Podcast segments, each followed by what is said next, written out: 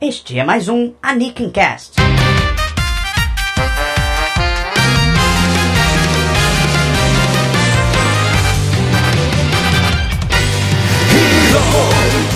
Bem, querido ouvinte, está começando mais um Cast. Dessa vez com um assunto relacionado com o Cast da semana passada, que foi sobre produção de anime. Dessa vez nós vamos falar sobre vendagem de animes. Na verdade, é porque uma coisa puxa a outra. Vocês podem ver como um podcast em duas partes, na verdade, porque são, a relação entre um e outro é fundamental. E eu acho que a gente tem até mais a falar sobre as vendas do que sobre a produção dos animes, porque a gente vai discutir muito o que é que faz sucesso, o que é que tá fracassando hoje em dia e, como, e que artifícios as distribuidoras usam para empurrar um anime pra gente ou, ou para garantir que um negócio não dê prejuízo. E, como sendo a continuação, nós trouxemos de volta aqui nosso convidado do podcast anterior, Fábio Sacuda, que acho que essa altura já dispensa apresentações. Acho que tá tudo bem aí, Fábio. Beleza, quanto tempo? Faz muito tempo, hein? Não adianta te enganar, a gente falou no Cast passado que a gente tá gravando 15 minutos depois do outro. Não adianta. Ah. Mas olha só, esse assunto pode parecer um pouco distante da realidade das pessoas que consomem os animes, né? Por exemplo, a gente que só assiste. Mas não é. Isso influencia muito séries que a gente gosta ou séries que a gente deixa de gostar. Então fica atento, vamos direto pro assunto então.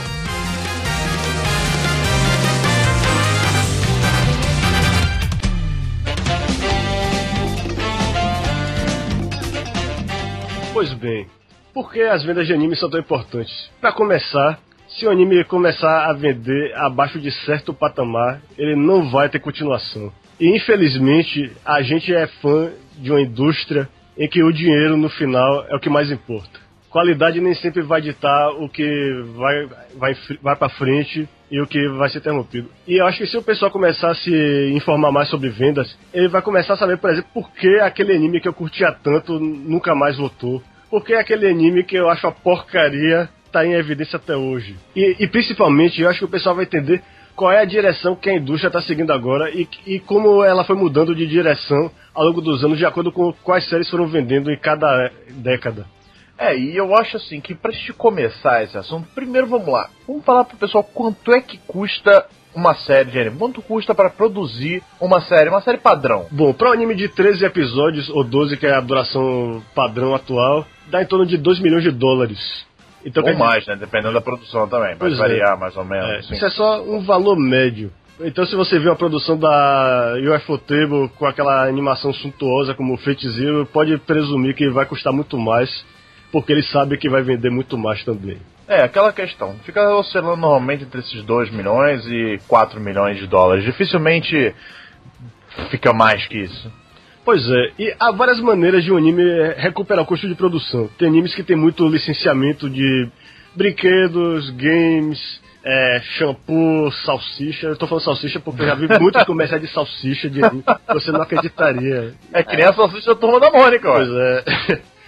Pois é, desculpa por ter puxado essa palavra. Não, não, é. não, é salsicha de peixe. É, Todo herói é. já teve uma salsicha de peixe. Olha aí. Ah, procura a salsicha do Jasper um dia desse aí, você vai ver. Mas tem, tem, tem a salsicha de queijo do Jasper. Porra, falar pro ouvinte procurar a salsicha do Jasper é sacanagem. Se quiser procurar, pode é. procurar. É, só que eu não responsabilizo. É. O Anikincast não é. se responsabiliza pelo conteúdo que você achar procurando a salsicha do Jasper. É. Mas beleza, voltando pois é. ao assunto aqui. Pois é, e esses custos de. Essas vendas de produtos licenciados muitas vezes é, justificam a, o prolongamento de séries que não vendem muito bem ou que têm baixa audiência, por exemplo. É, e até mesmo séries que têm alta audiência, mas que não conseguem vender muitos produtos. Por exemplo, por incrível que pareça, Dragon Ball Kai, que tinha uma audiência muito boa, é, tipo, passava antes de One Piece e era bem próximo à audiência, foi cancelado depois de dois anos. Por quê? Porque os produtos estavam vendendo mal. Porque o pessoal que era fã de Dragon Ball, que queria comprar camiseta e boneco e o que fosse, já comprou quando tava saindo Dragon Ball Z, Dragon Ball, né? Dragon Ball, é é só, Dragon Ball Kai é só mais do mesmo. E agora quem tá ocupando o horário de Dragon Ball Kai, por exemplo, é Toriko. A audiência de Toriko é bem menor que a de Dragon Ball Kai, apesar de estar sempre entre os top 10, mas tem muito produto associado. Esses produtos totalmente idiotas, como o Gourmet Spicer, vocês já viram aquele braço mecânico que você coloca o tempero e a Não, massa? é muito legal. Ah, você acha legal? Como é que é? Como é que é isso aí, cara? Não, eu não conheço. Pois é, é o que Coloca o Komatsu, negócios. é, é o que o Komatsu usa na série pra temperar. É um braço mecânico, não sei por que dessa forma. Você coloca lá o tempero, ele vai amassando e depois você a mão do braço mecânico abre e vai despejando o tempero moído em cima do- da comida. Então, a coisa mais- basicamente, você pode fazer tempero com qualquer coisa que dê pra você triturar. Pois é, Olha só, Por que que rapaz. parece esse negócio vendeu bem lá, tem até um comercial se você procurar no YouTube. Aí Torico tem todas essas coisas aí que acabam justificando a, a permanência da série na- no horário que tá, mesmo tendo audiência um pouco abaixo do que se esperava. Agora, é, para um anime que passa de madrugada, isso foi uma coisa que a gente meio que pincelou no podcast anterior, a venda do DVD e Blu-ray é tudo. É, é como se fosse o OVA, porque o OVA é um negócio que sai direto em vida e ele morre ou vive em função das vendas. E o anime produzido pra madrugada era assim também. Não, vamos ser sinceros, a maioria dos animes, animes hoje em dia depende da vendagem de Blu-rays e DVDs. É, mas nem todos, por exemplo. Na, Não, a maioria, não falei todos, é, falei a ma- maioria. maioria, maioria, é, por exemplo, Naruto, por exemplo, os, os boxes de DVD que normalmente vem com um arco completo, metade de um arco, tudo vendendo na casa das duas mil. Já as séries que passam de madrugada, para serem consideradas um sucesso modesto, bom bastante para ganhar a segunda temporada, tem que ser 5 mil no mínimo. Esse é o número mágico. E eu fui descobrindo isso porque eu fui olhando as vendas de vários animes que tiveram temporadas, é, várias temporadas. Eu percebo que quando a- as vendas começam a ficar abaixo desse patamar de 5 mil, acaba. Até mesmo coisas muito que foram muito populares antes, como o Maria Samagami Teru, como foi o OVA de Hunter x Hunter, como foi Full Metal Panic, por exemplo. Por que, é que todo mundo fica enchendo o saco do, Verdade. Kyoto Animation, por exemplo? Porque o Kyoto Animation fica fazendo adaptação de visual novel de, e, ou de Yonkoma, ao invés de fazer adaptação do Fullmetal Panic. Porque o Second Raid, infelizmente, não vendeu tanto quanto o Fumofo, que era aquele de comédia que, na minha opinião, é o melhor que teve. Não, vocês querem outro exemplo, por exemplo, para ver como, como é, essa, é, é tão importante essa vendagem de DVDs? A Nodder, que fez um sucesso relativamente grande, principalmente aqui no Ocidente, ele vendeu pifiamente, ele vendeu cerca de 2.500 unidades juntando DVD e Blu-ray. Isso é um fracasso monumental. Tá, não monumental, mas é um fracasso. Sabe? E, e não, não, provavelmente não vai pagar a, a produção do anime de Nodder, que é um pouquinho acima do, do normal. É, e pra ficar num exemplo mais próximo daqui do, do fandom brasileiro, te- quando teve a- o anúncio da nova temporada do Sentia Ômega, teve gente que ficou revoltada porque, ah, é por causa disso que o OVA de Lost Canvas não tá tendo continuação. Para esse pessoal, eu recomendo que procure as vendas do OVA de Lost Canvas. E vocês vão ver que o primeiro volume começou vendendo uns 2 mil, e lá pelo. Na verdade, quase uns 3 mil, e lá pelo último já tava vendendo tipo mil. Ou seja, para um OVA que depende exclusivamente de vendas de DVD Blu-ray, isso é um fracasso monumental e você não pode esperar que os caras produzam a nova temporada, a menos que o licenciamento no exterior esteja muito muito lucrativo e que vale a pena lançar uma nova temporada só para poder vender pro Brasil, pra França. Sendo que no Brasil até hoje a gente tá esperando sair a segunda metade do Lost Canvas. A Playart tá enrolando lá, acho que nem dublou ainda a segunda metade. Mas você acha que Brasil sustenta qualquer mercado? Não. E o pior é que. Cavaleiros do Zodíaco é, assim, o maior exemplo de venda de DVD de anime aqui no Brasil. É tido como o. É, é como se fosse algo perene aqui. O DVD de Cavaleiros do Zodíaco sempre vai vender, a Tati vai ficar imprimindo novas tiragens. Mas é um produto que, na minha opinião, não tem muita qualidade. Não assim o- a série, eu tô falando o DVD mesmo. A qualidade da imagem, a qualidade das legendas, a qualidade do. de coisas como, por exemplo, não tem o iCat entre o- um bloco e outro, não tem os previews dos episódios, eles botaram como extra, parece. A abertura tá com o crédito traduzido errado, a tela título do episódio tá faltando. Quer dizer, se você faz um negócio de má qualidade, você não pode esperar que venda bem aqui no Brasil. Mas no Cavaleiros, como é aquela um fenômeno que até hoje tem essa longevidade, é considerado um parâmetro aqui. É, e o, e o legal sobre esse assunto de, de vendagens é que, assim, apesar dele ser bem técnico, que é números, ele é muito incerto. Vamos, vamos um exemplo. Recentemente foi anunciado que provavelmente Initial D a série tá chegando ao fim, né? Mangá, né? E. É. O mangá, exatamente. O anime vai seguir essa onda provavelmente em breve. Não, né? O anime ele demora muito é. pra sair, então.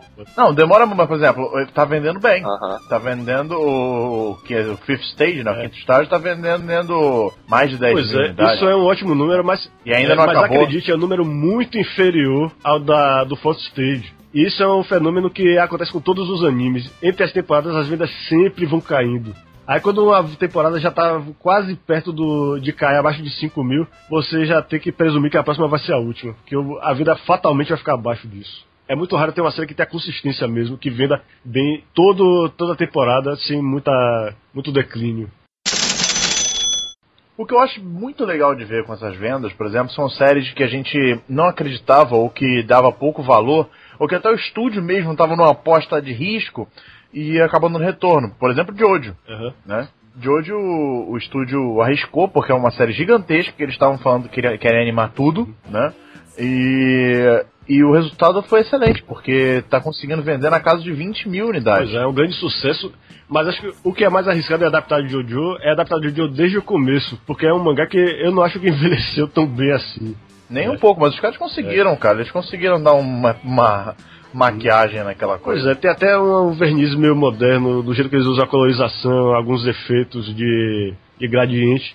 Mas eu, eu acho que o caso de Jojo tem muito a ver com expectativa também. Foi uma coisa que o pessoal esperou muito, muito mesmo para ser animado desde o começo, com qualidade. Que nunca que, teve, né? Pois é, e Teve é, OVAs que. Ah, não, teve, não, é, é, teve o OVA da terceira fase e que resumiu, assim, bem por alto a história. Teve só 13 episódios pra resumir o negócio, foi 18 volumes no mangá. Uhum. Claro que contou muita coisa. também, eu cheguei é. a ver, só que já começava sem pé nem cabeça, né? É. Começa meio, meio parece que já tá acontecendo alguma coisa, né? É isso. E terminava Aí... também sem fechar, né? Uhum, pois é. É, na verdade, eles começaram fazendo o final da história e depois eles voltaram para fazer o começo.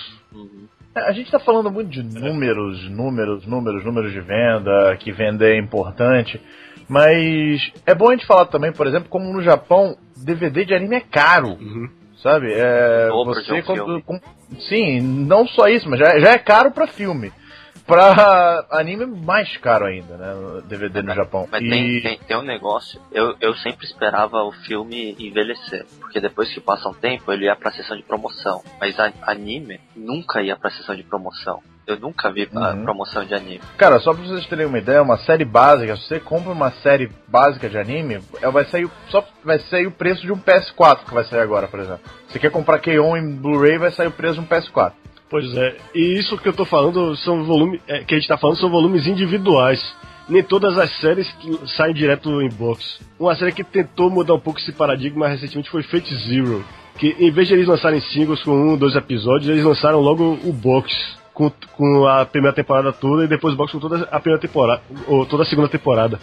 E vendeu muito bem. Foi o segundo anime mais uhum. vendido de 2012. Só perdeu pro Nissan Monogatari, que é um fenômeno absurdo lá. É um fenômeno. Pois é. Mas eu acho que, apesar de ter sido um sucesso, o pessoal da, do, da Aniplex, a distribuidora do Feiticeiro, pode ter se arrependido um pouco de ter visto essas vendas e pensar, se a gente lançasse em single, será que não venderia mais que isso? Tanto que até hoje eu não tô vendo nenhuma série seguir o exemplo de Fate Zero. Quer dizer, algum. É muito raro. Por exemplo, o Lupin do ano passado saiu direto em box, mas não vendeu muito bem. É porque é uma bosta. Ah, não, não, na minha opinião. Mas, mas, por exemplo, esse ano eu não tô vendo nenhuma série recente sair direto em box.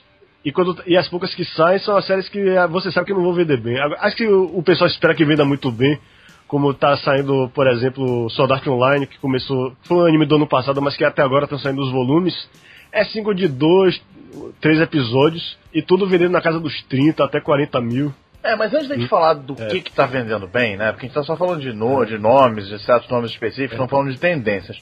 Vamos falar um pouco desse mercado é, é, lá no Japão, porque é caro, certo? Mas tem pessoas que compram. Ô, ô Fábio, você que chegou a morar lá, é, como é que funciona é, esse negócio do comprar o DVD de anime lá? É, é muito comum? É pouco comum? As pessoas preferem? Não, não sei. Ó, de público, o público normal, assim, tipo, é, pessoal que assiste novela tal, de ler mangá de vez em quando, que não é aficionado mesmo, você não conhece ninguém que tem. Eu, eu pelo menos não, não conheci ninguém, porque uh, é caro, né? Não é, não é um, um valorzinho uhum. que você fala, ah, legal, eu vou comprar um aí porque eu gosto dessa série. Né? Você gosta da série, mas ainda assim você pensa duas vezes, porque é bem caro, né? É, por exemplo, é, o, acho que o único que eu tenho um box, box mesmo, foi o, o do, do o Gundam, é, o Stardust Memories, né? Uhum. Que eu uhum. gosto pra caramba daquela história, né? Aí eu, eu coloquei no, no carrinho do, do da Amazon só que eu falei, eu vou esperar uma época que eu tiver grana pra comprar, porque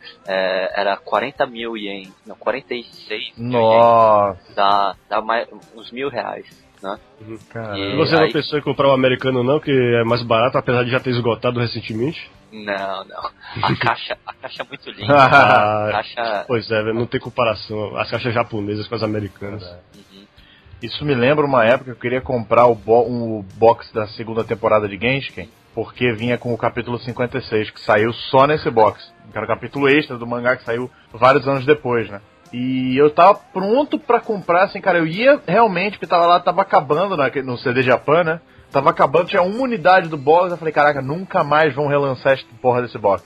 Aí eu falei, cara, tem que comprar, tem que comprar. Tava indo comprar quando anunciaram que ia ter a segunda temporada e o capítulo 56 foi publicado no primeiro volume, né? Aí eu falei, porra, mal... aí por muito pouco eu não compro o, o, o DVD, não era nem Blu-ray, cara, era DVD. E se não me engano, cara, tava quanto? Tava, não tava tão caro porque são poucos episódios. Mas. Putz, eu não lembro, mas deveria estar uns 300 dólares. É, é, porque lá no Japão tem um negócio, tem um nível, né? É, é, o filme é, é X, aí anime é, é, é uns 7 pau, né? 7 mil mais uhum. ou menos, a média de DVD, coisa assim. Não, 7 não, 5 mil, né? 3, dependendo da coisa, tem até de 3 mil, né?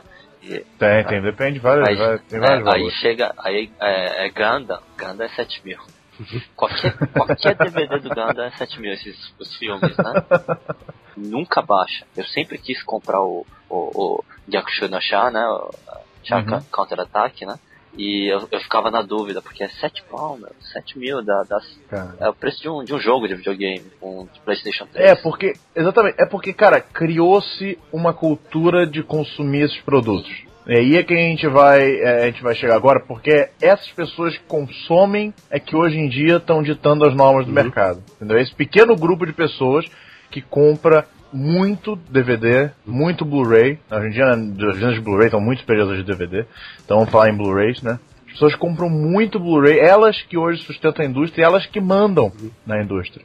Pois é, esse é um fenômeno razoavelmente recente, porque Assim como aqui no Brasil, por muito tempo a gente só alugava filme. Né? E só quando o VHS começou a ficar um pouco mais barato é que o pessoal começou a comprar de repente só um, por exemplo, a fita do filme da Disney, do Rei Leão, que, vai, que eles vão tirar de venda dentro de um mês, por exemplo.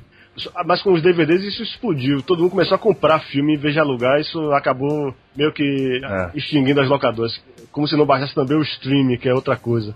Mas no caso do Japão, foi uma coisa que os otakus começaram a fazer, porque as, as locadoras compravam as fitas lá e faturavam muito. Uma fita que você comprou, você vai. Um monte de pessoa vai alugar e vai, vai lhe dar uma receita enorme. Mas quando os fãs começaram a comprar, aí eles começaram a abrir os olhos para esse novo mercado. E o preço que o fã paga até hoje, para vocês terem uma ideia, é o mesmo que uma locadora pagava há 30 anos para ter uma fita lá uma fita. É. E quem conhece o mercado de home video sabe que as versões para locadora vão sempre mais caras por causa dessa margem é de lucro que ela tinha. você vai alugar várias vezes, várias pessoas vão alugar a fita e você vai ganhando dinheiro. Então faz sentido você pagar cara para ir faturando mais ao longo do tempo, a longo prazo. Então, mas, mas, tem locadora que funciona diferente, né? É. Tem é, a Tsutaya, né? Que é uma rede de locadora grande, até hoje, é bem grande lá, né? Tipo um blockbuster. Uhum. Né? Ela, é, tipo, pegava é, um monte de, de DVD, só que não, não pagava pelo DVD. Eles pagam direitos por, por locação. Por isso, uhum. quanto mais locar, mais eles, eles pagam pros caras, né? Mas eles, uhum. eles, eles podem, tipo, é, depois, depois que os DVDs é, ficarem velhos, eles podem devolver pros caras a custo zero. Ah, mas aí. Bom, mas no caso, o independe da questão do, dos, dos otakus que compram, porque eles ainda pagam aquele valor antigo e que é um absurdo. Sabe, você pagar 70 dólares num, por dois episódios, não tem quem não ache isso um absurdo. Mas eles pagam. E por eles pagarem, quem estava falando, que cria esse mercado. Aí a gente já pode entrar na questão do que, que vende e o que, que não vende e por que vende. É, se você olhar os últimos anos, quais foram as séries que mais venderam? Eu vou citar Haruhi, Keion, Macross Frontier, Code Geass, mais recentemente Sword Art Online. E é claro, Bakemonogatari e Nissa Monogatari, que são uma categoria totalmente além da imaginação em termos de vida. O que é que essas séries têm em comum? Até mesmo uma que vai mais falar do sci-fi como Macross Frontier. Moe. Tem uma garota tem uma garotinha bonitinha, que é meio virginal, pode ter certeza que vai vender bem. Claro que tem que ter qualidade na série. Nenhuma dessas séries que eu citei é de baixa qualidade. Exatamente, é bom a gente falar sobre isso, começar falando sobre isso, porque as pessoas assim, ah, é só ter moe que é. vende. Não é bem assim. Tá? Você precisa ter moe, óbvio, para fazer uma boa quantidade de vendas, porque atrai o público otaku hardcore, mas você precisa ter séries de qualidade. Você não vai ver séries de baixa qualidade vendendo acima das 10 mil unidades. Você não vai ver. Pois é. Agora veja, por exemplo, o caso do- das séries do bloco Noitamina. Era um bloco que na época que foi lançado tinha uma audiência muito grande. É, O público feminino adulto assistia em massa, coisas como Honey Clover, Paradise Kiss e Nodame Cantabile. Mas que agora, mas como a audiência foi caindo aos poucos, eles começaram a se voltar mais pro nicho otaku. E aí começaram a aparecer obras como, por exemplo, Anohana, que é um anime que eu particularmente acho excelente, mas que é um anime que era inimaginável no Notami na, na época que ele. Pois, porque ele é sobre adolescentes e é sobre a idealização da infância, de certa forma. E tem, todas as garotas são inocentes, mas são também sensuais, e é por isso que boa parte comprou. Apesar de, é claro, também ser uma série de qualidade. E quando você vai pro Noitamina hoje em dia, te- o que é que teve de recente também? Teve Black Rock Shooter. Quem imaginaria Black Rock Shooter no Noitamina? Uma série feita para vender figures. Uma série cujo box veio com uma figura raríssima que hoje tá vendendo a preços exorbitantes nos eBay da vida. Não, e detalhe, Black Rock Shooter não vendeu bem. O que eu dei graças a Deus quer dizer que não vai ter continuação.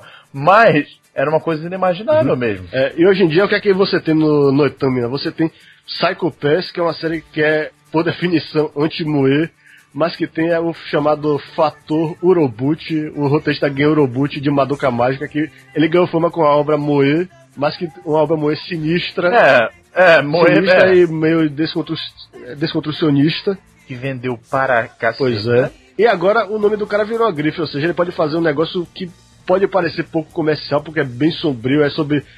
Tem personagens assim, bem acima de 30 anos, com exceção da protagonista. Tem aquele character designer da, de Akira Amano, da Shonen Jump, que fazia Reborn. Mas é um negócio que não é comercial, mas que vende bem porque puxa pro lado do otaku hardcore de ficção científica. E tem um roteirista que é modinha agora, o Robot, que fez Maluca Mágica Fate Zero. E a outra série é o quê? É o Robotics Notes.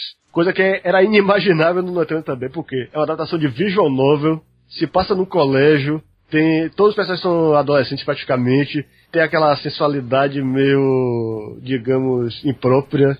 Tem aquelas garotinhas com as roupas. É, tem, tem, por exemplo, uma personagem otaku que só anda, é uma Hikikomori, é uma reclusa que só anda de, de, camis, de camiseta e calcinha, praticamente. Toda a cena dela, ela bota uma, praticamente virando a bunda pra câmera, apesar de ela não ser tão sensual assim. Mas é o tipo de coisa que o Notable ainda tá sendo obrigado a fazer porque vende. E o pior é que o, o Robotics Notes comparado com o Steins Gate, que é uma, uma adaptação de visual novel do mesmo fabricante que é a Nitro Plus, não tá vendendo tão bem assim. Mas é a ideia deles, eles estão indo pro que vende.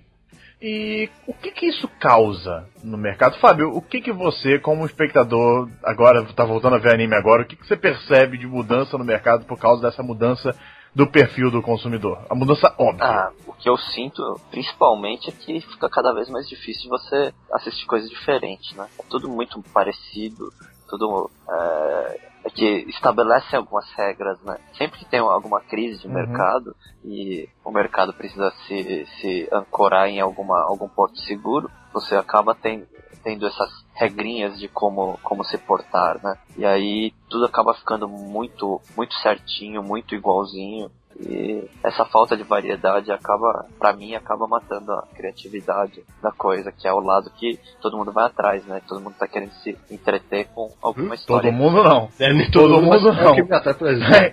pois é.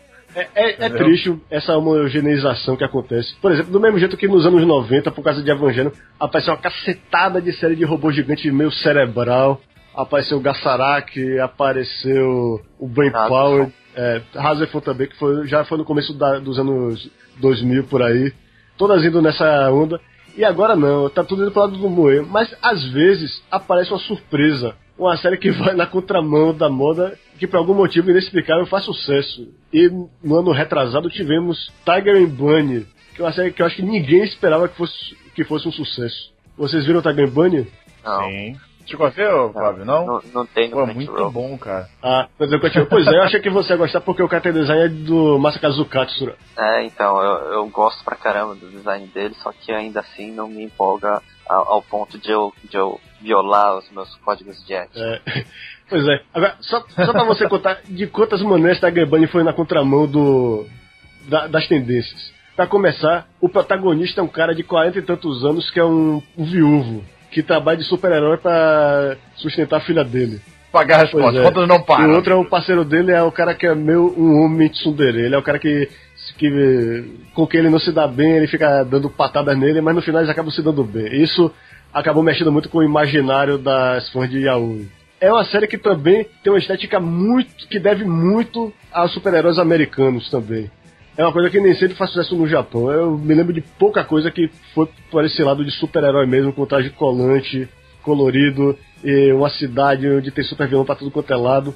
Eu realmente não consigo imaginar algo semelhante fazendo sucesso. É, e é engraçado esse sucesso, esse sucesso de certas coisas específicas, porque como o Fábio falou, assim, a gente acaba perdendo a originalidade. Isso é um fato, né? A gente não tem como discordar. Agora, o legal são que certas coisas que tentam ir contra isso, ou então que conseguem brincar com isso, como por exemplo foi o caso de Mahou de Madoka Mágica, ou por, até de certa maneira Fate Zero, porque ele conseguiu tirar leite de pedra ali. É, porque a série Fate é uma série com grande apelo ao Taku, né? E Fate Zero, assim, é, é sensacional, porque tem um altíssimo nível de produção, a animação é linda e acaba atraindo muita gente. Né? Então, assim, é, o campo para originalidade hoje você encontra nessa, nessas pequenas pérolas, né?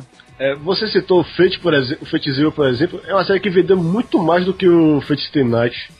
Porque, pela qualidade, gente que, que nem ligava pro universo Fate foi atraído pela uhum. série e ela é de certa forma acessível, porque você tá vendo a história que se passa antes do Fate Stay Night. O único é. problema do Fate Zero é que você acaba a série, pô, velho, agora eu quero ver Fate Stay Night também, e não tem a mesma qualidade. Esse, esse aqui mata. Eu até gostaria que fosse um remake do Fate Stay Night. Agora, além desse fenômeno do mercado, a gente tem que considerar um outro detalhe muito importante, é que, por exemplo, esse, esse mercado é uma pirâmide é uma pirâmide que poucos vendem muito e muitos vendem pouco. Ou seja, esses poucos que vendem muito são os que sustentam é, os que vendem mal. Por isso que hoje raramente você, você vê estúdios novos surgindo. Normalmente são grandes estúdios sempre fazendo muitas séries ao mesmo tempo. Porque uma dá certo e sustenta a produção das é, outras. Por exemplo, você olhando as vendas das séries do estúdio Gozo, que era um estúdio, era talvez o estúdio de animação mais prolífico do Japão na década passada, você fica chocado de ver que pouquíssima coisa que eles fizeram fez sucesso. Mas o, o sucesso que eles fizeram, que foi o Strike Wishes, salvou o estúdio. Ah, Bastou botar um monte Exatamente. de garota voando pra lá e pra cá com a calcinha, mostrando a calcinha por uma razão que até hoje eu não entendi direito. E pronto, o estúdio tá aí vivo até hoje, produzindo menos séries que antes, mas com um modelo mais sustentável. É, naquelas, né? Desde que eles, eles abriram o estúdio, 2000, né? 2099, sei lá. É, pois é. é. Eles lançavam sempre duas, três séries por ano, né? Eles não, não trabalhavam, nunca trabalhou assim de fazer quatro séries ao ano, ou oito, dez, então, né, o negócio deles é que ele chegou num, num ponto que eles estavam para falir, não é? Eu ouvi falar que eles estavam à beira da falência. Foi. Exatamente. É, a série Shangri-La, que é uma série que eu achei até legal, mas que vendeu muito mal lá no Japão. Chegou ao ponto que eles tiveram que cancelar os volumes singles que eles iam lançar e lançaram toda a segunda metade da série direto no box só pra se livrar logo dela. Pô, era uma uhum. sériezinha legal, cara. Da Gonzo, eu gostava de Shangri-La. publicar uma notícia que eles vão adaptar aquele Kimi no Irumati da é. Shonen Magazine. Não, você acabou de publicar não. Quando esse podcast sair, você não vai ter, você vai ter publicado ah, há muito é. tempo. Eu espero, né? eu espero. É.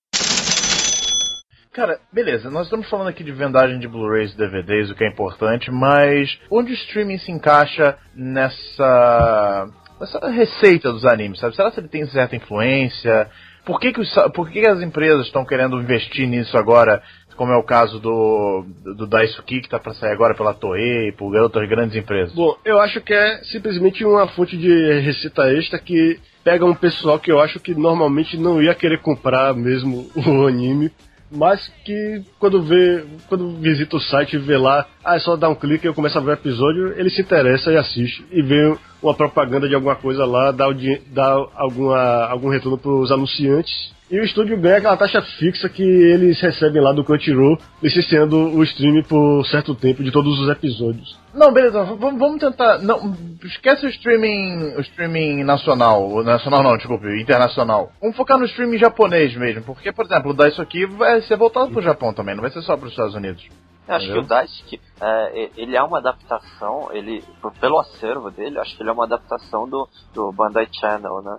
Que é o, o canal de streaming uhum. da Bandai. Só todo, tudo, tudo que tem a Bandai metida no meio, eles têm lá. Eles têm um acervo de tem tanto anime lá que eu não, sabe, você fica até perdido. E eles têm a tipo, série completa, um monte de coisa. E é de graça?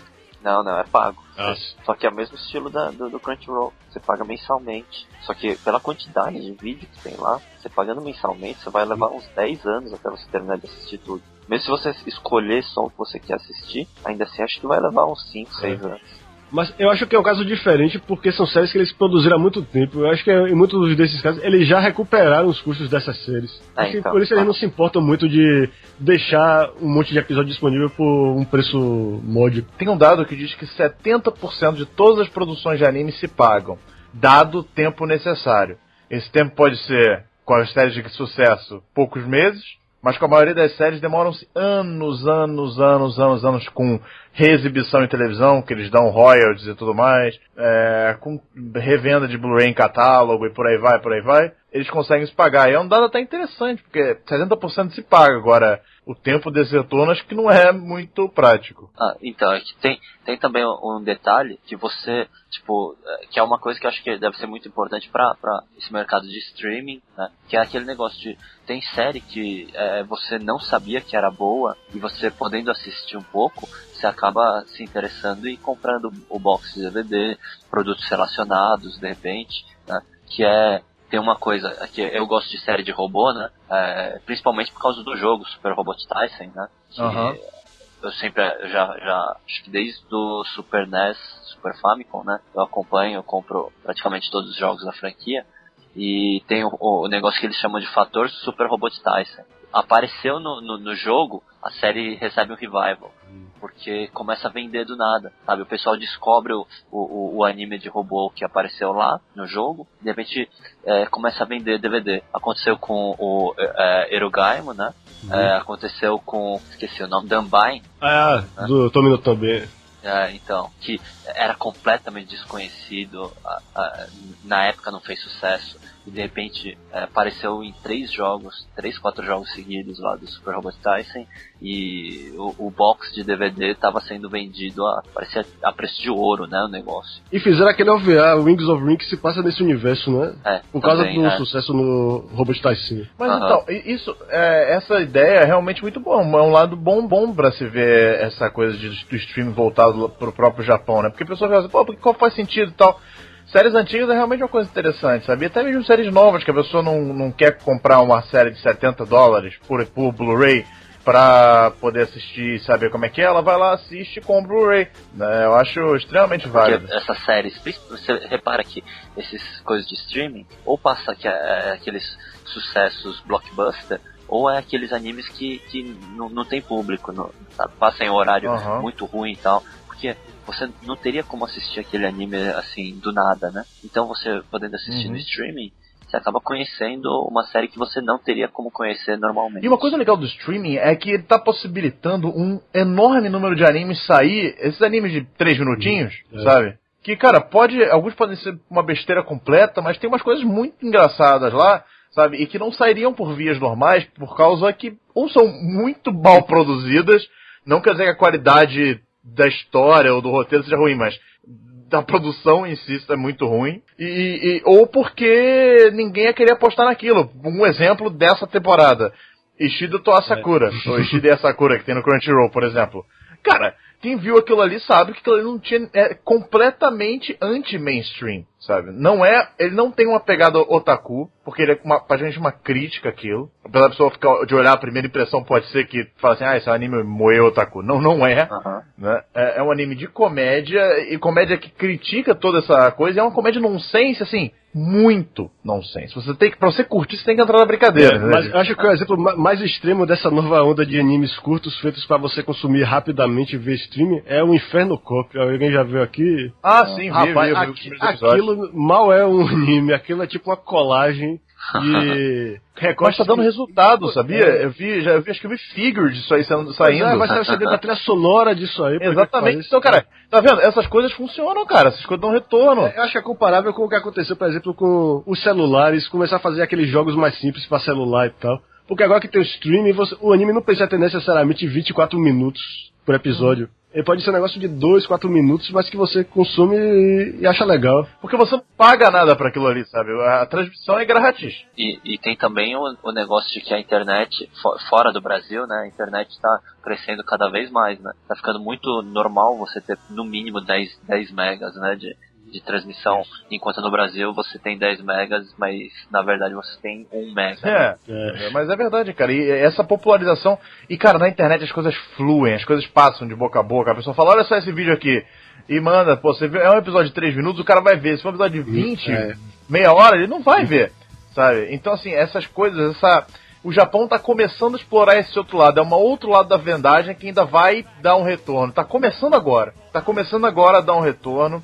E, cara, aconteceu nos Estados Unidos. Streaming hoje em dia dá um lucro muito maior do que vendagem de Blu-ray. Não posso dizer o mesmo que vai acontecer no Japão, porque o público é bem diferente. Mas, cara, vai representar uma fatia importante para as empresas agora. Tanto que empresas como a Toei, por exemplo, Bandai, etc., perceberam isso e estão botando seus animes online. É, é uma alternativa para o pessoal que quer ver a série, mas que não faz questão de ter a série no acervo e ter todos uhum. aqueles brindes e tal. Ele quer só assistir na qualidade que tiver, só pra curtir e passar um tempo. É que também, também tem aquele negócio de que é, o, o, o, mercado de anime já fechou tanto no otaku que chegou num ponto que ela, ela não, não vai mais conseguir se manter só com os otakus. Ela tem que começar a querer abrir. E pra abrir, você tem que buscar o, o pessoal que é, que é não é aficionado, mas que gosta, né? Que é o pessoal que não compraria, mas assistiria. É. Agora, você, quando citou o exemplo do Super do Super Bowl Tyson aumentando as vendas de certos animes, eu me lembrei de um caso de uma coisa que eu não sabia que influenciava tanto vendas, mas por que que pareça afeta, que é patinco. Ah, afeta. Ah, sim. Explique, por favor, Fábio, explique para as pessoas que não têm cultura japonesa o suficiente, porque é bem específico é. isso. Não, não, não se preocupem se vocês não souberem o que é. O que diabos é um patinco? Sabe, em cassino você tem a seção dos jogos eletrônicos, que em cassino americano em geral é só aquelas máquinas de caça-níquel, tem algum outro joguinho assim desse tipo, mas é, no Japão tem é, cassinos, é, porque cassino na verdade é, é, ilegal lá no Japão, mas casa de patinco não, né? Porque é, não é considerado cassino, mas é, é, tipo como se fosse a seção de eletrônico de um cassino, só que só tem é, ele tem o slot, que seria o caça-níquel, só que lá do Japão também é um pouquinho diferente, né? Ele tem, envolve também um pouquinho de videogame. E, e tem o patinco, que é, é um jogo de. parece um pinball, só que, que você não tem muito controle, você não precisa ficar, tipo, controlando a bolinha para ela não cair. Muito pelo contrário, você tem que fazer ela cair num buraco, né? E, hum. e você vai juntando ponto, juntando ponto, e esses pontos vão virando bolinha, você vai juntando essas bolinhas, e você pode ou usar essas bolinhas para jogar mais, ou juntar elas e trocar por dinheiro. É um jogo de azar muito popular. Muito popular. E é, essa semana eu estava lendo até uma notícia, o, o Japão vai aprovar uma lei que vai proibir o, o, o chefe de família de jogar patinco. Coitado, é, porque é, se você se você se tem se você tem dependente que, gente que depende do seu dinheiro para viver, você não vai poder jogar patinco. Para você ver como esse negócio consome a vida das pessoas, é, muita, tem muita gente que faz dívida assim para pro resto da vida por causa uhum. desse jogo. É, até eu até recomendo a segunda temporada de Kaiji para quem quiser conhecer melhor o patinco Mas É. eu, eu É. puxei esse assunto porque eu, eu me lembrei de um caso muito atípico, que é o caso de Sousei no Aquarium. Foi um Ah. anime de robô gigante de Shoji Kawamori, que é o criador de Macross e Scaflone, que não fez muito sucesso quando saiu. Teve vendas bem modestas e abaixo daquele patamar mágico que ele teria que ter pra ganhar uma, tempo- uma segunda temporada. Mas o Apesar de ser Patico legal, né? é, eu, eu, gosto, eu gosto, mas é uma série que é meio satírica um pouco. É uma- você tem que saber que não é pra levar a sério e, e você tem que também sacar que é uma homenagem àqueles robôs, tipo Get a Robo, que é juntando três pra formar um robô, a, a combinação das personalidades. É, é tipo isso. Mas só que a série não fez muito sucesso, mas só que a máquina de Patico fez um sucesso fenomenal. Principalmente por causa do tema Sosei no Aquarium, composto por Yoko Kano, que é talvez uma das cinco melhores músicas de tema de anime da década passada. Não Aham, posso é. garantir que seja uma das cinco melhores, mas que é uma das cinco mais É, conhecidas. Pois é, até o Move, mas é aquela, até o Move, aquela banda do. até- aquela banda que. Aquela banda Move que veio aqui pro Brasil, que fez os temas de Initial D e Ictosin. É, fez, Que acabou é, recentemente. pa- tentou ir na onda do Sucesso no Aquarium e fez a versão lá pros otakus dessa música. É, por sinal, muito bom aquele disco deles, o Eu Animal. fiz, eu fiz um post sobre música de anime e eu botei essa versão do Movie quando eu falei do Sousei no Aquarium. Pô, legal pra Pois é, caramba. aí, olha o que. Eu aconteceu. Por causa do sucesso do, do Patico, pra começar, o single da música começou a vender muito do nada. Aí a pessoa começou a ver o que foi isso, porque aí quando viram que foi por causa do Patico, a Shoji Kawamori conseguiu convencer os, os patrocinadores a fazer um filme do Aquarium pro cinema. E, e por incrível que pareça, fez sucesso porque foi um remake, foi uma versão um pouco, mais, um pouco diferente da história. E ano, ano passado, ano passado, ganhou uma segunda série, que seria uma coisa inimagina- inimaginável olhando para as vendas da primeira série, mas que graças ao Patico e ao filme virou uma- um sucesso, vendeu bem. E se eles quisessem, podiam até fazer a terceira série, mas acho que a segunda série acabou de um jeito legal que pra mim pode encerrar a história de vez. E, e graças ao é, mesmo me- dentro do Patinco, é, um que eu acho bem interessante é o do próprio Evangelion, porque o Evangelion sempre foi um, um, um negócio meio de nicho, né? É, é, ele ficou bem famoso, mas ele ainda era considerado uma coisa de otaku, né? É, só otaku gostava e tal, mas depois que foi pro Patinco, você, começa, você começou a ver, tipo, caminhoneiro indo em loja de, de anime pra comprar, pra comprar boneco da Asuka. Então você quer dizer que Evangelion só é o sucesso que é hoje? Só tem filme de Evangelion hoje por causa de patinho, é isso? Esses filmes novos estão sendo bancados com dinheiro de patinho.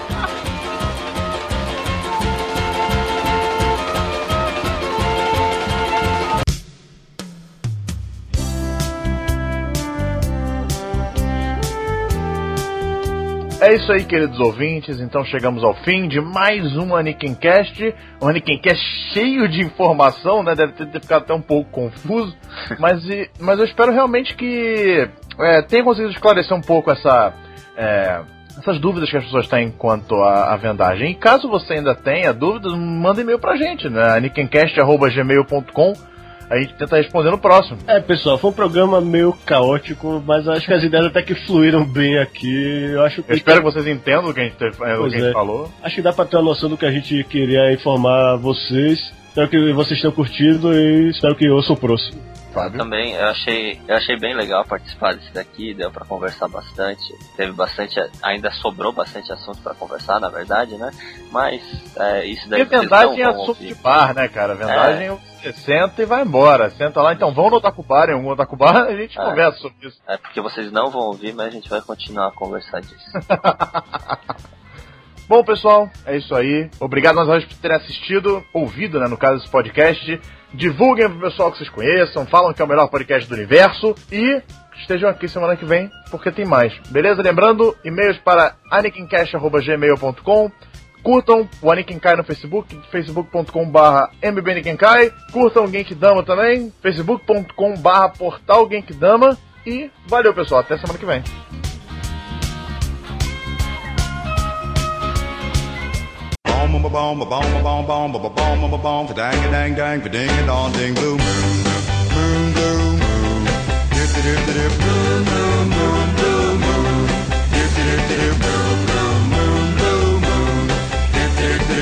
boom Boom! boom ba boom boom boom boom boom ba dang dang dang ding a dong ding dong.